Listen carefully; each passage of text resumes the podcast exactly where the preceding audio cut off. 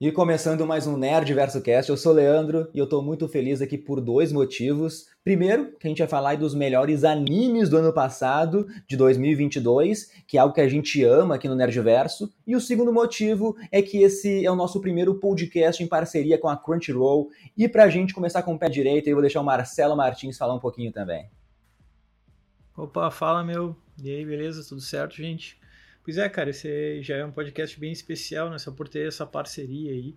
E, e a gente vai trazer hoje aí como tema principal os melhores animes de 2022, né, cara? E tem tanta coisa, porque para nós até foi um certo é, desafio conseguir pegar Eleger, um, né?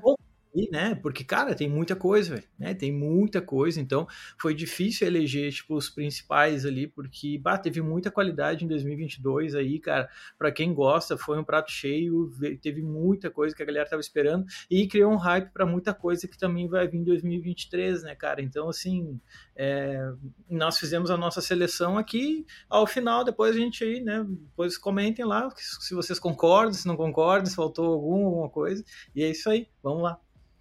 Sim, e todos os animes que a gente vai falar estão na Crunchyroll, né? Que a Crunchyroll ela vai te trazer assim, uma experiência sem anúncios, uh, com acesso total ao imenso acervo de animes dublados e legendados, né, cara? Incluindo aí episódios com transmissão simultânea com o Japão, tudo isso a partir de um precinho de apenas 15 reais. E são três tipos de assinatura lá, sendo aqui a opção, né, a assinatura Mega Fan. Vocês podem aproveitar a opção aí de offline viewing, que é de até quatro telas simultâneas, Marcelo. É, essa ideia do offline view eu acho muito bom, cara, porque ela permite que as pessoas baixem esses episódios para assistir sem a necessidade de ter uma conexão com a internet, né? Então, e, cara, isso é perfeito para quem quiser assistir os animes favoritos durante alguma viagem ou tá algum lugar sem internet. E, pô, o cara, então, antes de viajar, o que, que ele vai fazer? Ele vai se programar, vai baixar os episódios e tudo mais e vai ter essa possibilidade na Crunchyroll, então, de assistir através do offline view. Eu achei isso aí demais, cara. Isso aí. E na descrição do podcast aqui, também no nosso vídeo do YouTube, vai ter um linkzinho que vai direcionar vocês para o site da Crunchyroll lá para vocês fazerem essa assinatura.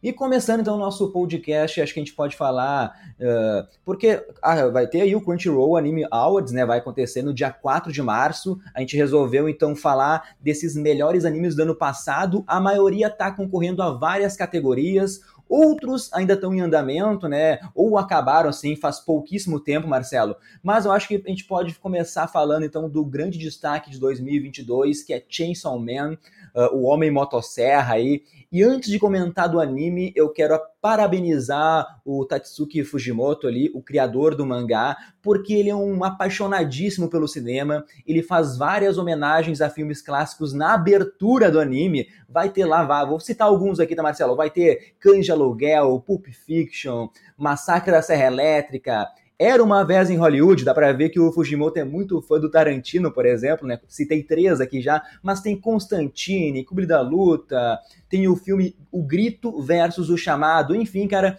tem muitos outros lá. Analisem com calma essa abertura que é lindo demais, Marcelo. O Chainsaw Man, pra mim, é uma das melhores séries de 2022 porque eu comecei a procurar algum tipo de defeito nela e foi muito difícil de encontrar porque ela tem um andamento massa, ela é muito bem desenhada, colorida, ela é gorezona, cara. Tem os seus momentos de nojeira ali, sangue, tripas de demônios para tudo que é lado.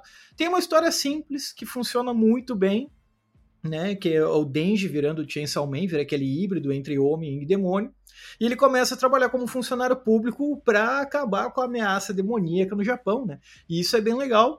É, tem os seus momentos sombrios, como eu falei, mas também tem os seus momentos bonitinhos e até engraçados, quando ele começa a trabalhar com a Infernal a Power e ele vai dividir um apartamento com ela e com o Aki. E ali acaba tendo uma relação bizarra, porque essa Infernal, ela basicamente, assim, ela não tem preocupação com higiene, ela não tem essa mesma cultura que os humanos têm, então ela toma banho só quando quer, ela não dá descarga, então viver com ela é um problema, né? Pô, quem muitas vezes teve que dividir apartamento com alguém não teve um problema assim. Então é algo que é muito assim, pô, muita gente vai ver aquilo e vai pensar, pô, já passei por isso.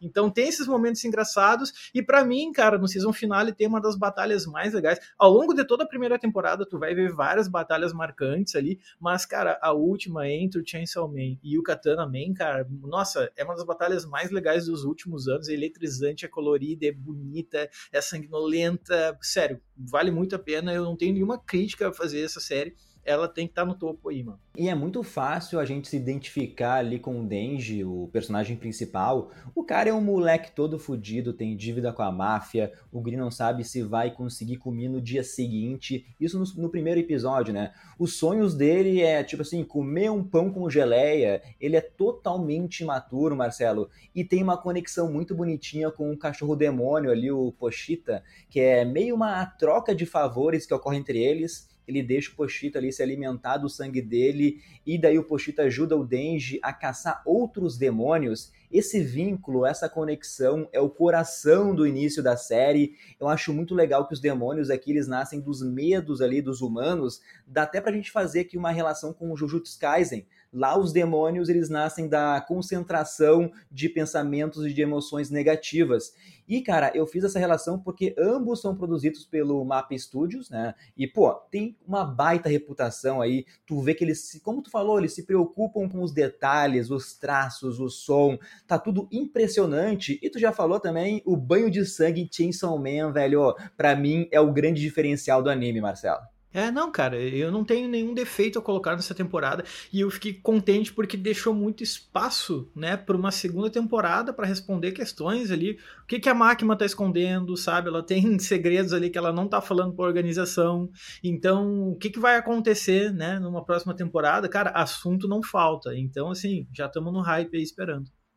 Então, né, nesse, no primeiro episódio, o Denji ele é esfaqueado, ele é tocado numa caçamba de lixo. Isso é impactante, assim, né? Porque ao mesmo, ao mesmo tempo que ele tá sendo morto, também é uma cena linda, porque o Pochita ele decide ser o coração do Denji ali. Ele se sacrifica e quer que o Denji ele aproveite a vida ao máximo.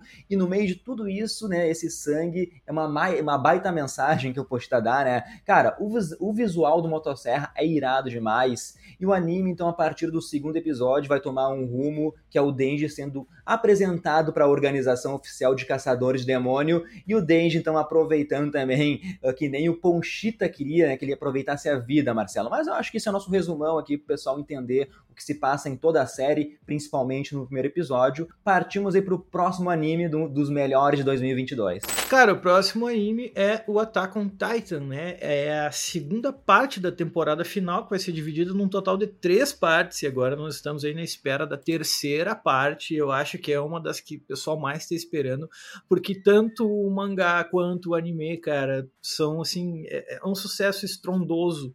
É, é possivelmente o mangá mais vendido, né? Tá entre os mangás mais vendidos de todos. Cara, começou há 10 anos atrás. 10 anos atrás e tá acabando agora, vai acabar em 2023. Nós vamos chegar à parte final, a terceira parte da temporada final. E, cara, a segunda parte, para quem tinha dúvidas, é assim, foi uma baita temporada, foi uma baita segunda parte. Uh, abriu um espaço aí para uma possibilidade para terceira parte, então, que vai ser demais. Uh, é uma série né, que vai estar tá focada na figura do Eren. O Eren, há 10 anos atrás, lá em 2013, ele já vivia num mundo, né? Ele cresceu num mundo dominado por titãs, por esses monstros gigantes comedores de gente, e a humanidade, para sobreviver, vive em cidades muradas, né? Então tem três muralhas na cidade onde ele vive, até que num dado momento um titã gigantão vem e quebra a muralha, vários desses titãs menores entram e começam a comer todo mundo lá, e inclusive a mãe dele vai acabar morrendo nisso, né? E ele então acaba, ele acaba jurando matar todos os titãs do mundo, né? Vai erradicar os titãs do mundo para vingar aquilo ali, para que os humanos possam voltar a ter liberdade e ter uma vida normal. Né? Então, é uma história super simples, na verdade. Só que, cara, eu posso dizer sem pestanejar, de que o arco do Eren Yeager, que é o personagem principal, é um dos arcos mais legais e mais marcantes da história dos animes. E aqui na parte 2, a gente vai ter algumas coisas interessantes, sobretudo pelo seguinte: o Eren, apesar dele ser o personagem principal do Attack on Titan, ele não aparece muito. porque ela foca mais nos personagens que não são os protagonistas. Né? Então vai focar mais na história ali da Mikasa, do Armin, Jin, do Connie, é, vai focar mais nessas histórias e não de fato no Eren em si, mas sim nas consequências das ações do Eren que acabou tomando rumos sombrios nos últimos anos. Né? Então a gente acaba vivendo mais nas consequências dele e ele não é o foco. E isso é, é, é muito, muito, muito louco. Ah, então tem vilões ali que também faz a gente pensar muito, né? Tem vilões que vão fazer a gente é, pensar muito no, do que, que acaba sendo um vilão, o que, que leva um vilão a ser vilão, que é o caso do Flock e da Gabi, né, que vão acabar sendo ali por grandes vilões nessa temporada. Cara, é, é, tão bem construído que tu, em dados momentos, que, quer entrar dentro da TV e encher eles a soco. E isso é massa demais, por quê? Porque mostra que eles conseguiram passar aquilo que eles querem passar. Uma coisa que eu acho que essa temporada também traz, nessa segunda parte da temporada final traz, é uma energia mais sombria, cara. É muito visível como está se tomando um rumo cada vez mais sombrio nesse momento e também com partes bem gores ali, partes bem nojentas. Não chega a ser um bagulho meio Chainsaw Man, tá? Mas não é uma coisa que tu vê tanto, claro. É novo, se tu vê lá desde a primeira temporada, sim, vai ter os gigantões lá, os titãs mastigando pessoas para tudo que é lado e tal, cortando pessoas, partindo pessoas em duas, três partes e tudo mais. Tem isso. Mas aqui, cara, ficou mais ainda, só que num tom mais sombrio. Então, assim, ela abriu um espaço para o fechamento do arco do Eren agora na terceira parte final. É... Sério, vai ser animal demais, cara. Eu posso dizer, sem dúvida nenhuma, que o meu hype maior é com certeza para a terceira parte da temporada final do Attack on Titan agora. Cara, e de novo, né? Tu falou praticamente tudo que eu, que eu imaginava também. O Estúdio Mapa, novamente, aí, que faz animação, entregou uma das melhores cenas de ação, elas são emocionantes. Entregou, como tu disse, é o arco mais sombrio até agora. Tem ali imagens que eu vou te contar, assim, recontextualiza toda a história. É aquilo, não tem vencedores, não tem ali esperança de um final feliz, mas essa temporada para mim redefine o anime como um dos melhores da atualidade. Tem personagens diferenciados, mas enfim, eu vou acabar me repetindo aqui nas tuas palavras, Marcelo, falou muito bem aí. Acho que a gente já pode partir para o nosso próximo anime. E vocês, vocês vão encontrar todos os animes de novo, né, na Crunchyroll. O próximo, então, anime é Spy Family. É o anime que vem mostrar, na minha visão, que a paternidade é quase uma missão impossível e é baseado no mangá, no Shonen Jump do Tatsuya Endo. E aqui, cara, a gente vai ver o humor intercalando ali com um drama de espionagem e com todos os problemas de um cara lidando como ser um pai. Basicamente, a gente tem ali dois países rivais travando uma guerra fria, e essas batalhas são travadas aí nas sombras, né, através de coleta de informações, sabotagem, assassinato, tudo que a gente sabe que funciona muito bem na espionagem. E aqui já dá uma quebra em vários animes que fazem sucesso, mas que em geral lidam aí com demônios. Para listar aqui, ó, Demon Slayer, Jujutsu Kaisen, Chainsaw Man, então, velho, o país lá ele precisa enviar o melhor agente, o Twilight, o Crepúsculo, né, traduzindo ali, eles enviam o Twilight para espionar um político na nação inimiga. Só que para cumprir essa missão, ele tem que formar uma família falsa, e daí que vem o nome do anime, Marcelo. Cara, a gente olha a premissa dele e pensa assim, bah, mas é bem simples, né? Mas assim, funciona demais para mim. Esse é o grande anime família do ano. Uh, como assim anime família? Que é para todo mundo. Não é um negócio ali, tipo, cara, sei lá, eu pensaria duas vezes antes de deixar um filho pequeno meu assistir Chainsaw Man, por exemplo, sabe? Pô, o moleque vai ficar traumatizado com a quantidade de trip e coisa. Agora, no Spy Family, não, cara. Né? Vai funcionar muito, muito, muito bem essa relação. É, já é um mangá que vem fazendo, fez muito sucesso, né? Já era conhecido aqui no Brasil, já havia sido lançado aqui no Brasil. Então, a galera ficou muito feliz quando foi anunciado que teria né, o anime do Spy Family. Aliás, uma coisa aí, uma curiosidade boba aí, às vezes as pessoas elas ficam com tipo certa dúvida como é que fala o nome, né? é Spy X Family, é Spy Family, é... o correto é Spy Family, né? A gente só tira o X ali, ele não é pronunciado. É basicamente a mesma ideia do Hunter x Hunter, né? Que é Hunter x Hunter. Ele diz, não, Hunter x Hunter, a gente simplesmente come o X, né? E o Spy Family é legal porque tem toda essa questão da Guerra Fria, mas assim, é, cada episódio ele é dividido em duas histórias do mangá, e às vezes elas são histórias aleatórias. Apesar de ter uma espinha dorsal por trás, mostrando uma história que às vezes traz um pouco de seriedade para a série, não é esse o foco dela. Então, eu acho que o Spy Family fez tanto sucesso justamente pelo fato dela focar mais nessa família falsa que foi construída pelo Twilight, né, que ele acaba se para poder se infiltrar na escola lá, ele acaba se vestindo de psiquiatra, o Lloyd Forger, ele acaba formando uma família onde ele é o psiquiatra, ele casa com a Ior, que escondido, obviamente, ela é uma assassina, e acaba adotando essa criança que, para mim, é, é, a grande estrela da série, que é a Anya, né? Então, é só que ele não sabe que a Ior é uma assassina e ele não sabe que a Anya tem poderes de telepatia. Então, às vezes ele tá ali pensando algumas coisas e ela tá tipo, meu Deus. E enquanto ele é um pouco mais, ele é o cara que sabe tudo, ele sabe fazer tudo, ele é, nossa, ele é, sabe, precisa de alguma coisa, ele resolve. A Iora é um pouco mais, né? Pô, a mulher é assassina, meio sombria, ela é toda educada na hora de falar. A Anya não, a Anya é explosiva e grita e dá risada. Então, todos os momentos engraçadinhos da série envolvem ela. É, acabam envolvendo ela. E, cara, sério, é bonitinho demais. Às vezes o cara fala, ah, mas eu prefiro um anime um pouco mais sombrio, gosto mais de umas batalhas, de umas pauleiras muito loucas aí e tudo mais. Beleza, sabe? Tipo, é gosto de cada um, mas vai por nós aí, cara. Nós estamos falando, dá uma chance é muito legal. Às vezes tu teve um dia meio pesado no trabalho, às vezes tu te, né, teve, tá num dia ruim. Quando tu assiste um negócio muito pesado, acaba dando até o um efeito reverso, né? Tu não te sente melhor depois de assistir aquilo ali.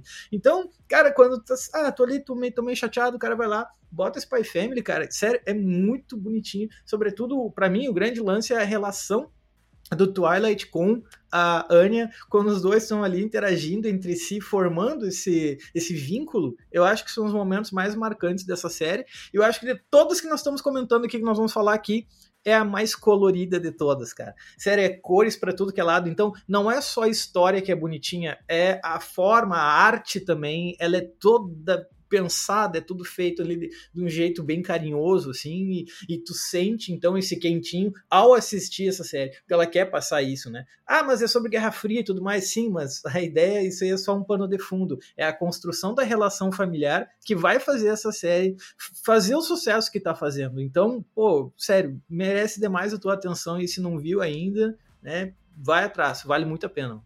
Sim, sim. E o Diegueira, que não tá aqui hoje, ele já comentou com a gente que os filhos dele são apaixonadíssimos, viciados em Spy Family. E a família perfeita. O Lloyd tenta esconder que é um espião da Yor, né? E ela tenta esconder que é uma assassina treinada desde pequena. Os dois tentam esconder isso da filha da, da Anne ali. Só que a Anya, ela sabe de tudo porque é telepata. então é engraçado isso. E a parte do charme do anime ali é por quanto tempo eles vão conseguir assim manter esses segredos. E durante toda a temporada a gente vai começar então a torcer para que essa família se torne real, porque todos vão mudando com o tempo. A série tem um, um pé muito na comédia, como o Marcelo falou, e a temporada ela acaba com um gancho assim incrível e deixa a gente ansioso assim para a próxima, Marcelo. Não, sim, cara, essa série para mim é só elogios. Para mim é a grande série família do ano, né? Então é aquilo, para quem tá cansado do negócio só pauleira e sombrio e morte e tudo mais, veja essa aí. Tem seus momentos sérios também, mas não é o foco. Né, o foco é a construção familiar e muitas vezes até triste, porque eles começam a se pegar um ao outro, mas eles sabem que no fundo aquilo ali não é uma família de verdade, né? Eles sabem que aquilo ali não é a família deles, então é bonito, é triste, é alegre, tudo ao mesmo tempo. É comédia, é drama é bonitinho. Sério, vale muito a pena. Indo para o nosso próximo anime dos melhores de 2022, que ainda está em, em, exibição aí, deve ter passado um pouquinho da, da sua metade da primeira temporada. É um anime estreante, é o nosso anime de futebol, que é Blue Lock. E a sinopse é bem simples aqui. Uh, depois do Japão, então, ser eliminado da Copa do Mundo 2018, a CBF lá do Japão decide começar o Blue Lock, que é um novo programa de treinamento no qual ali 300 melhores jovens jogadores vão ficar nesse centro de treinamento de última geração até achar o novo Messi ou Cristiano Ronaldo do Japão.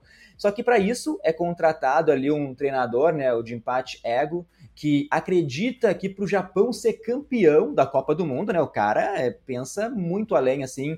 Ele precisa então encontrar esse atacante que seja puro egoísmo. Então não vai ter trabalho de equipe, amizade, dancinha. O ego ele vai fazer esse espírito individualista levar os jogadores ao máximo. E no meio de toda essa loucura, né, tá ali o Yacht Zag, que sonha com a fama e compra essa ideia desse desafio de se tornar, então, o maior atacante egoísta do mundo.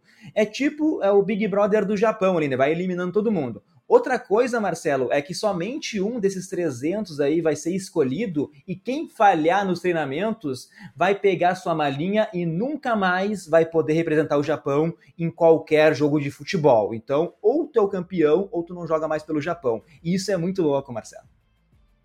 Não, olha que sinopse massa, velho. É sinopse simples demais, mas é, eu fico muito contente de ter a exploração recente de uma série de, de esportes, né, cara? De um anime de esportes.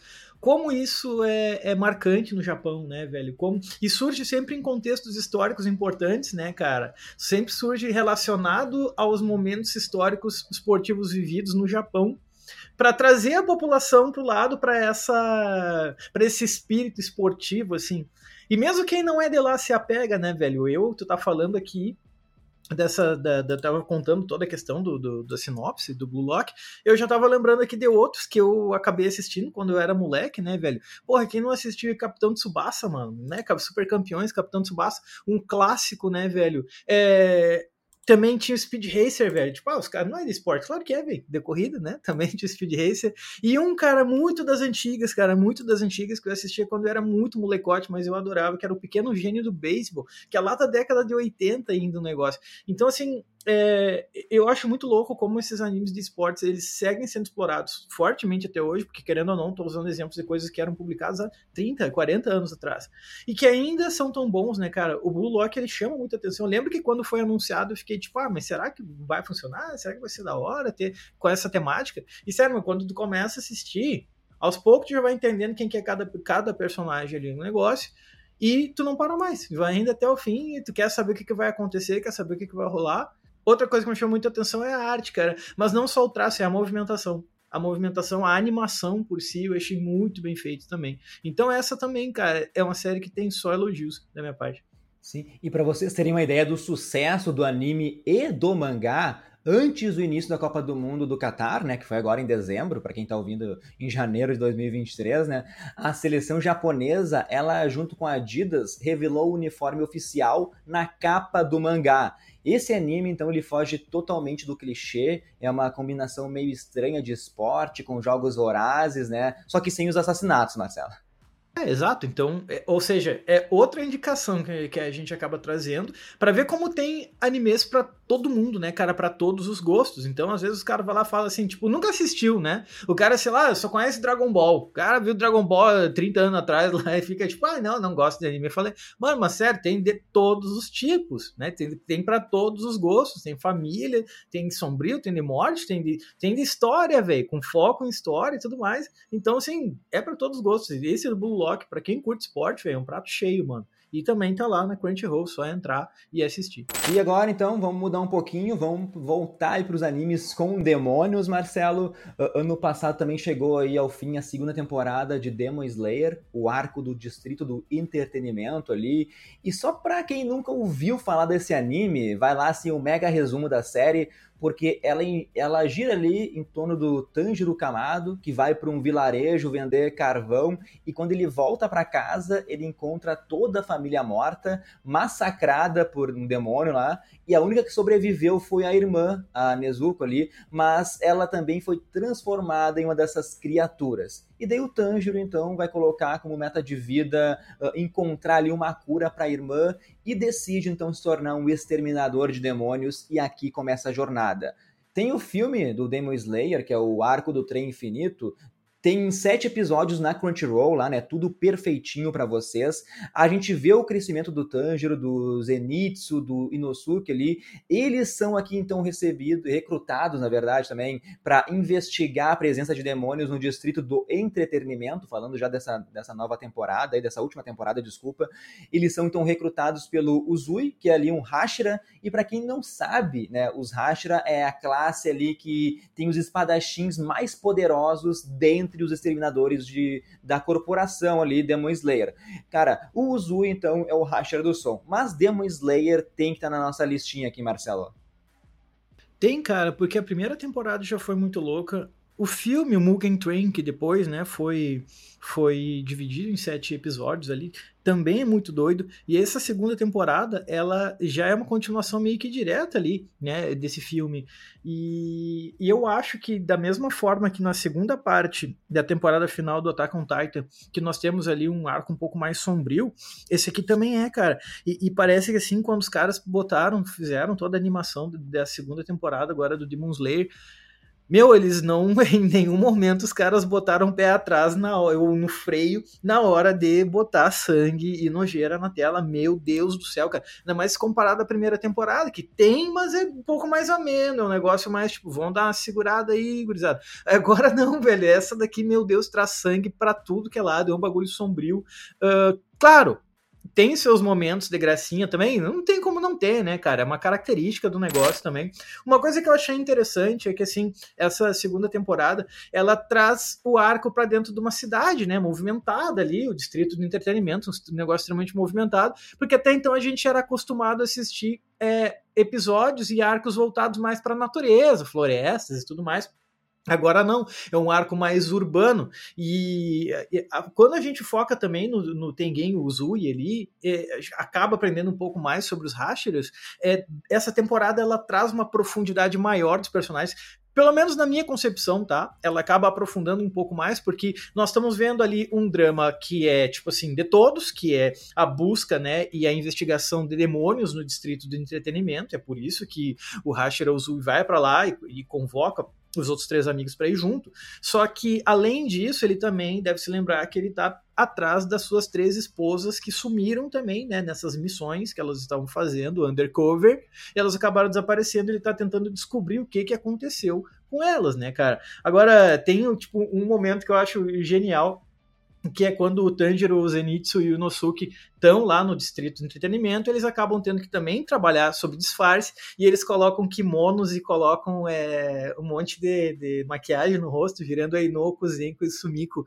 Cara, os três de, de kimono ali ficou muito legal, e isso mostra então essa parte um pouco mais leve, um pouco mais engraçadinha da temporada. Outra coisa que eu acho que também foi muito acertada nessa temporada é o vilão, cara, o Gyutaro, mano sério, ficou muito, muito bem construída. É, eu, sinto que 2022 foi o ano dos vilões, assim, porque não teve nenhum vilão que foi meio tipo ah, é, sabe? o cara é meio esquecível, ele tá ali matando porque ele é mauzão e ele, e ele. Esse é o motivo dele, sabe? Eu quero matar porque eu sou mal. Aquele negócio supérfluo. Não, aqui nós temos coisas um pouco mais pro, profundas e, e, é muito legal a gente ver animes também chegando nesse nível de profundidade. Demon Slayer não ficou para trás. Então, assim, cara, essa temporada foi um sucesso estrondoso quem assistiu amou e deixou agora né, um caminho para uma terceira temporada, ainda com o hype mais ainda lá nas alturas. Demon Slayer aí foi de longe uma das melhores de 2022, mano. E a segunda temporada, então, traz diversos desafios para o nosso trio. Tem terror, as técnicas utilizadas para certos problemas são interessantíssimas, vários confrontos se destacam, tem muita cor, faísca. As cenas, elas se justificam nesses 11 episódios, né? O que a gente pode reclamar é que foram poucos episódios para essa temporada. aí.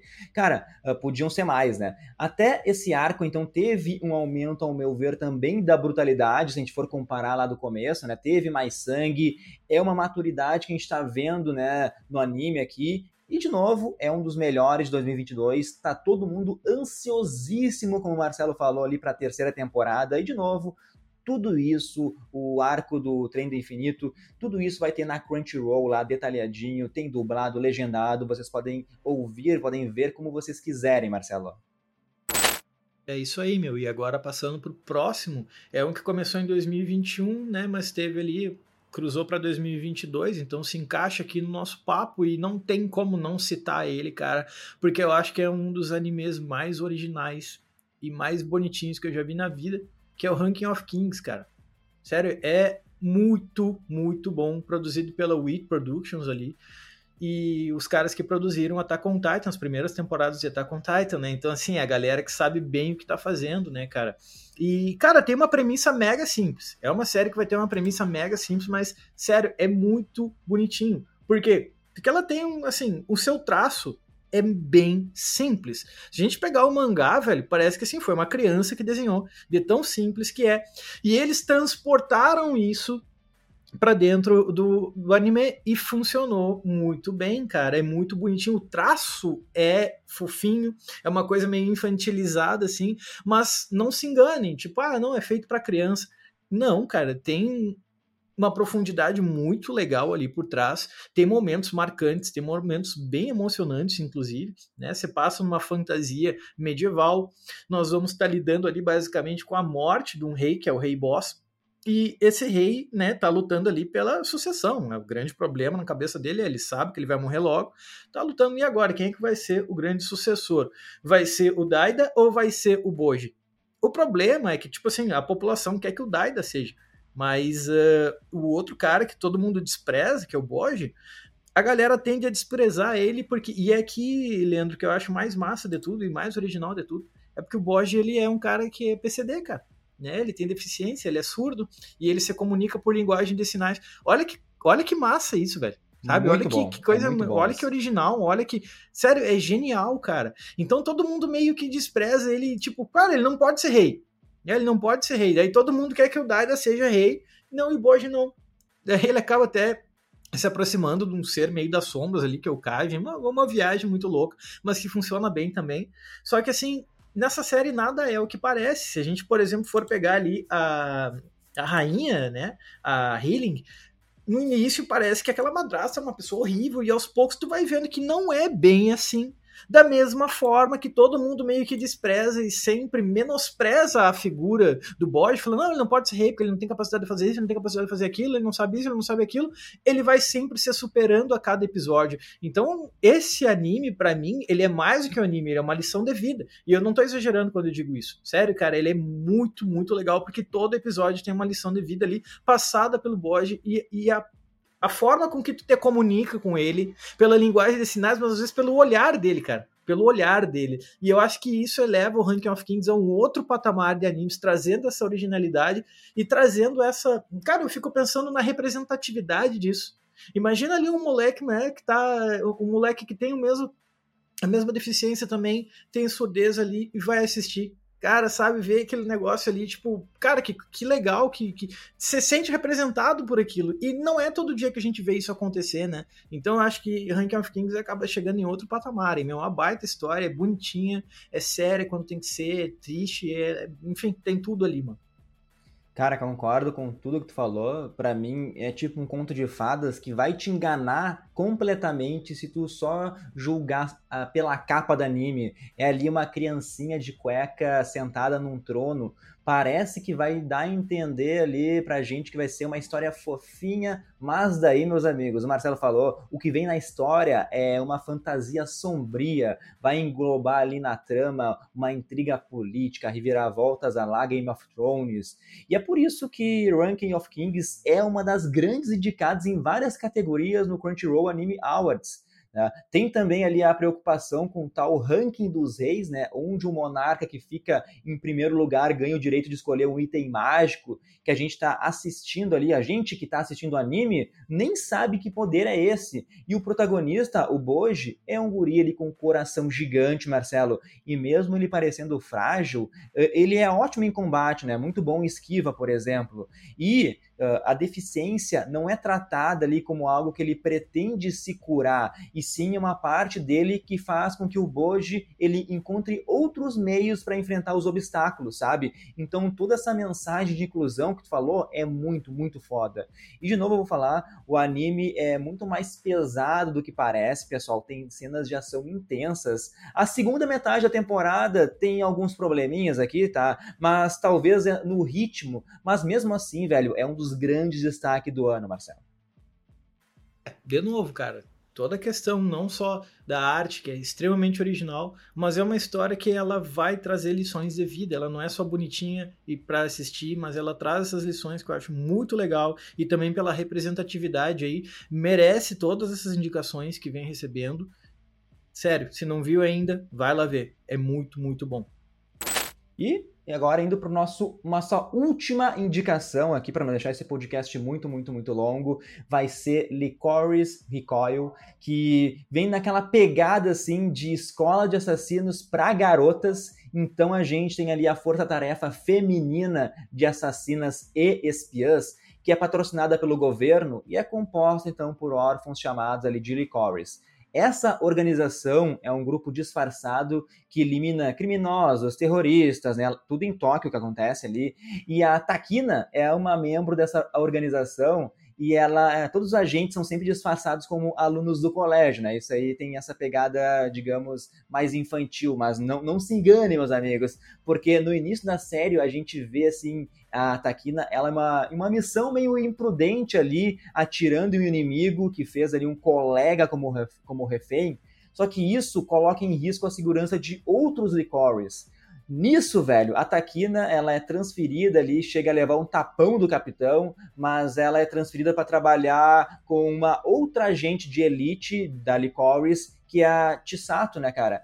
E é muito comum, assim, tu colocar duplas que são completamente opostas, sabe? A gente pode pegar aí vários exemplos, Goku e Vegeta, ah, Naruto e Sasuke, uh, até no Jujutsu Kaisen, né? o Itadori e o, Fushi, o Fushiguro, né? Então, tem o que age antes de pensar e o outro é sempre mais calculista, e aqui na série funciona meio diferente, porque a Chisato, que ela é mais faladora, ela é mais enérgica, uh, e a Takina, ela é mais calma e fria, mas na hora da missão, a Chisato, ela é muito mais sensata, enquanto a Takina, ela que é imprudente e faz qualquer coisa ali para matar o alvo.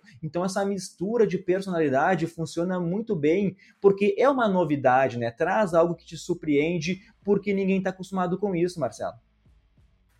É, exato. Tipo, cara, da sinopse do jeito que tu coloca aí é muito legal e tudo mais, mas essa eu acho que de todas que a gente trouxe, ela é que mais tem críticas, assim, né, que a galera tende a criticar muito, e uma das grandes críticas que eu noto que é um padrão, e que talvez ela até faça sentido, é tipo o fato dela focar muito mais na questão da ação no que no, aprofunda, no, no aprofundamento dos personagens. De não ter uma história que vá aprofundar muito bem e que prenda o, o, cara. Tá, tipo, tá, mas então o que que prende a pessoa a assistir até o fim? Não é a história em si, mas são as cenas de ação que são, tipo, muito, muito eletrizantes. Aquelas gurias com arma e, e pô, né, luta para tudo que é lado, eletrizante demais. Eu acho que é isso que acaba é, marcando a série, é a grande marca dela. Só que isso também trouxe muitas críticas, porque muita gente fala assim: ah, hoje em dia, por exemplo, se fala que se preza muito mais o estilo que a substância. Ou seja, a história fica em segundo plano. E, e cenas de ação, de fato, é o que a galera quer. Muita gente acha isso cansativo. Né? Então eu acho que dessas é, é, é, a que a gente sempre coloca aqui mais assim, tipo, ah, será que esse é para mim? Esse anime é para mim? Cara, se tu gosta de cenas de ação rápida e eletrizante, colorido e tudo mais, sim. Mas dessas que a gente comentou, ela não acaba tendo a história mais aprofundada de todas, não espere arcos muito profundos e tudo mais, mas de longe vai ser um anime ruim, pelo amor de Deus, até porque nem estaria aqui na nossa lista se não fosse, né, é, nossa, na nossa seleção agora se fosse ruim, pelo amor de Deus. Então a gente indica também. Só que existe sim essas críticas, e aí na hora de assistir, tu pensa, tipo, ah, mas será que é para mim mesmo? Né? Mas sim, vale a pena. Sim, e é um anime original, né? Não é baseado em nenhum mangá, tem, tem esse diferencial. Cara, então a série é, é, ótima no design, assim, tem várias personagens femininas bem diferentes das outras, né? Na aparência, personalidade. Eu, como o Marcelo falou, eu vejo algumas imperfeições, tá? Mas é mais uma série também indicada aí com várias indicações ao Crunchyroll Anime Awards. E eu entendo o porquê ela conquistou assim muitas críticas, mas também conquistou muitos fãs. Trilha sonora, trilha sonora, dublagem, diálogos, é basicamente ali uma história de amor pela vida, pelas pessoas, pelos sonhos, né? E por isso que tá aqui no nosso top de melhores animes de 2022 e todos esses animes vocês encontram na Crunchyroll. E a gente acha que tá chegando ao fim aqui, né, Marcelo? É isso aí, cara. Falamos até demais da conta aí, mas uh, a gente agradece aí os ouvintes e espera aí, né, que tenha ajudado vocês a tomar um norte na hora de escolher um, um anime para assistir. Uh, depois de, de, ouvir, manda para nós aí se concorda com a nossa lista aí dos melhores de 2022, colocaria algum outro aí na lista. Uh, a gente está curioso para saber. E, e é isso aí, né, cara? Seguimos aí o nosso trabalho agora e esperando já as próximas temporadas desses animes que nós falamos aí, né, cara? Que o hype segue lá nas alturas. Com certeza. Então, logo logo vai vir nosso nossa próxima parceria com a Crunchyroll. Aí a gente vai analisar uma série surpresa. Diegueira vai estar de volta aqui, começando a sua participação para falar de animes, tá, pessoal? Então a gente ficou muito feliz aqui, estamos com essa parceria com a Crunchyroll, que é algo que a gente usa há anos já. Muito obrigado a todo mundo que curtiu esse podcast. Como o Marcelo falou, comenta aí se vocês concordam com a nossa lista. Se faltou algum anime, deixa aí também. Pode, pode falar mal da gente. Eu, eu duvido que alguém fale mal de, de algum anime que a gente citou aqui, Marcelo, porque todos são muito bons, né? Mas se por acaso não te agradou, pode comentar também, tá, pessoal? Mas é isso, a gente se encontra no próximo podcast, no próximo Nerd Verso Cast aí com comigo ou com o Marcelo ou com o Diegueira aqui. Muito obrigado, pessoal, e tchau, tchau.